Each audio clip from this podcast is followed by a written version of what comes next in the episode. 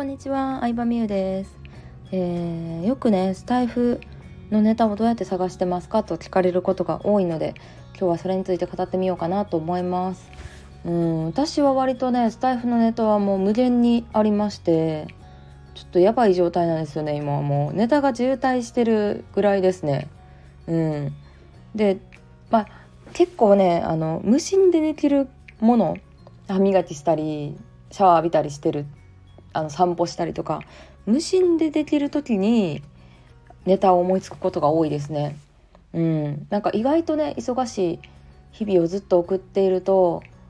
なんか多分頭にそのスペースがないから思い浮かば浮かびにくいのかなって個人的には思ってるんですけど結構何も考えずにできるちょっと空白の時間をね作ってみるといいのかなと思ったりします。でまあ思いついたらあの結構すぐ忘れちゃうんですよね。これ絶対話そうとかシャンプーしながらえめっちゃいい話思いついたと思ってもすぐメモしないと忘れちゃうんでお風呂入ってる時とかなんかずっとつぶやいてますね。この話しようって思ったら。でそれをあのスマホにのメモ帳に、えー、メモっててうんその中からどの話をしようかなって感じなんですけどそのメモもあんまり火が立ちすぎると私これ何話したかったんやろって感じでちょっと分かんなかったりするんですよ。自分で書いたメモやのに。だからまあできるだけね早く話すのがいいんでしょうけど自分の気分が乗った時に私の場合はなんですけどまとめ撮りすることが多いですね。うん。まあ、毎日コンスタントにね音声を出していこうと思うとどうしても毎日同じ時間に話したいことが思い浮かぶっていうのはね人間難しいと思うので私は話したいこととかなんか話したい気分になった時にバーって結構まとめ撮りをして、まあ、そこからこう予約配信予約登録をすることが多いですね。うん、それもまあできるだけまとめて、えー、登録、まあ、同じ作業ってねまとめた方が効率いいかなと思うので、えー、まとめてやってます。あとは何だろうなうんでも自分の意見を持つようにはしてるかな常に。まあネットニュースを見ても誰かの SNS を見てもうん本とか漫画を読んでもそれを見てなんかすぐにレビュー見るとかすぐにみんながどう思ってるってコメントを見るんじゃなくて自分はどう思ったかっていうのを結構意識して大事にしてるかもしれないです。っていうのも、うん、今って何でもねレビューが見れちゃうから映画とか本とかでもそうするとさなんか本読み終わった時にえすごいこの本感動したと思ってレビュー見たらもうなんかひどい評価とかひどいコメント書いてる人がいて激内することってないですか？なんかもうその感うわなんか感動返してよって私は結構思っちゃうんですけど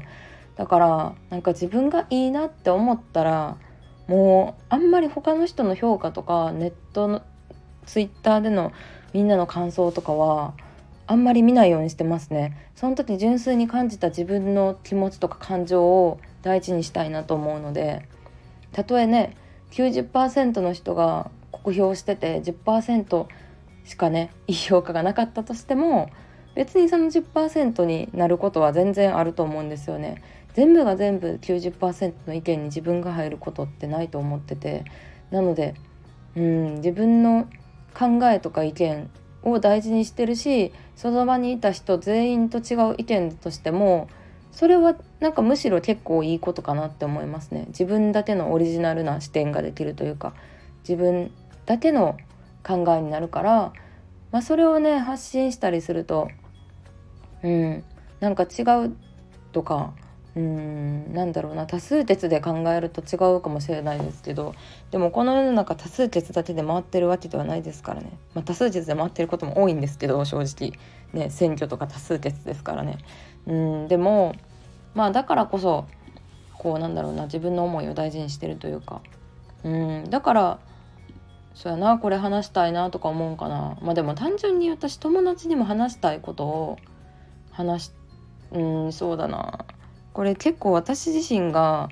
ちょっとコミュニケーションが苦手というか人付き合いが得意なタイプじゃないからこそかもしれないんですけどうん相手がいるともしその相手に話したことがさ目の前に人がいるとさ自分と全然違う意見とか例えばミニマリストっていいやんなって話した時に相手の家がさ結構物で溢れてたらさ傷つけちゃうんじゃないかとかをすごい気にしてしまうんですよね。うん。まあ、気にしない人は気にしないと思うんですけど気にしてしまうからなんかこう逆に私人がいるとあんまり言えないかもしれない。だからこういう音声で好き勝手喋ってたらあのそれを聞くかどうかは自由じゃないですか。深いと思ったら聞かへんし面白いと思ったら聞いてくれるから。うん。だからスタイフでは何でも話せるかな。うん。1対1とか人がいて喋るんやったらうんその人のことを傷つけてしまわへんかとかを逆に気にしてしまうかもしれないですね。なので友達に話したいけどなんか誰にでも話せることじゃないなみたいなのをスタイフでは結構話してたりするしもちろんその分もう本音というか私の頭の中そのままの話をしてるしてますね。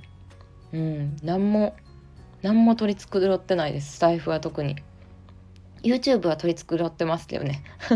YouTube はやっぱだあの一番たくさんの人に知ってもらうチャンスにあふれてるんですけどうんまあ評価とかコメントあるのももちろんやし再生回数もあるから YouTube で本音を言うのは結構難しいんじゃないかなって思いますね。SNS の中でも。うん難しいしでもまあその集客用の動画、うん、いろんな人に注目してもらえる動画を作りつつも本音を話すようなちょっと長めのね語る動画とかも発信していきたいなとは思ってるんですけどまあ話それましたね。そんな感じであの結構いろんなことに対して自分はどう思ったかっていうのを考えてるからそれをアウトプットしたいって感じかな。うん。スタイフネタの探し方なのになんか全然参考になる話できなかったですね。うん。そうそうそう。まあでも考えてることをなんか言語化するのが楽しいというか。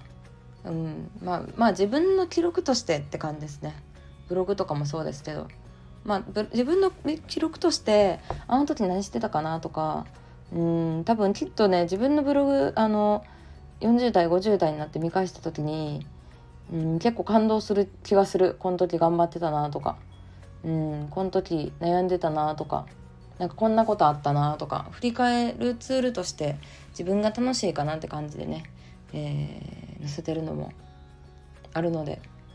うんまああんまりまああんまり気負わずが一番のポイントかな。特に続けるコツは。そうあんまり気負わずにですよ。こんな音声だってあのそんなにたくさんの人が聞いてるわけではないですからね私の音声も。聞いてるわけではないし私のポイントとして結構収録した音声はほぼ全部アップしてますしあとはあのスタイフってね編集できるじゃないですか。音声の一部をカットしたりできると思うんですけど、まあ、言い間違えたりとかピンポン来たりとか咳したりとかしても基本的にはノーカットで。ノ基本的にはというかもう私全部ノーカットですね。うん。でお届けしてますね。